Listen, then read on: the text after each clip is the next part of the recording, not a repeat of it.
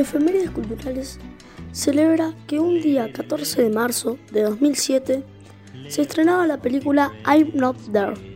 un retrato biográfico sobre la figura del compositor y cantante estadounidense Bob Dylan. Escuchando de fondo el gran Bob Dylan, me doy cuenta que un día como hoy nunca pasará desapercibido porque un 14 de marzo de 1883 fallece Karl Marx, revolucionario y comunista alemán, autor de obras importantes para el pensamiento moderno, a tal punto que en 1999, tras una encuesta de la BBC, Marx fue votado por como el mayor pensador del milenio, por personas de todo el mundo que lo han definido como una de las figuras más influyentes en la historia de la humanidad.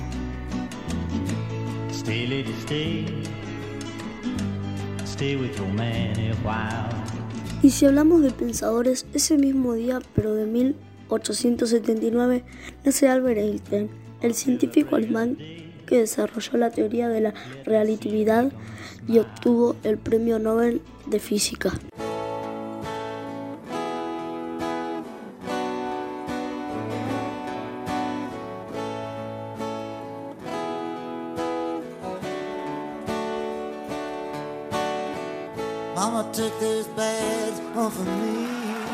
Pero no solo ese día será trascendente en la cultura mundial,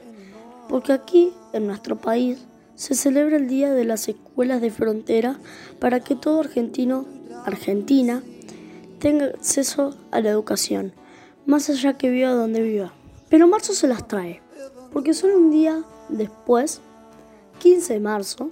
se celebra el Día de los Derechos de los Usuarios y Consumidores. Una fecha que irá trascendiendo con el correr de los años, porque si hay una característica que define la vida de un ser humano del siglo XXI,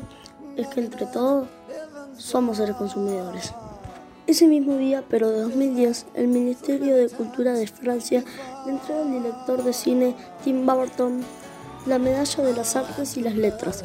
en reconocimiento de su trayectoria fílmica.